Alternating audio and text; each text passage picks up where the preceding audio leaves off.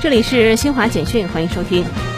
中国常驻联合国代表团临时代办戴斌六号说，发达国家作为联合国建设和平融资主要出资方的历史责任，不能也不应该改变。美国前财政部长、哈佛大学教授劳伦斯·萨默斯六号警告说，尽管美国经济仍可能快速增长，但其突然陷入衰退的风险依然存在，或将在几个月内遭遇困难。据美国地质调查局地震信息网消息，菲律宾南部棉兰老岛附近海域当地时间七号十四点二分，北京时间十四点二分发生六点零级地震，暂无人员伤亡和财产损失的报告。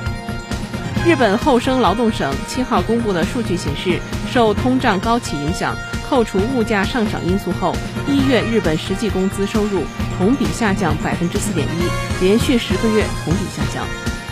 以上，新华社记者为您报道。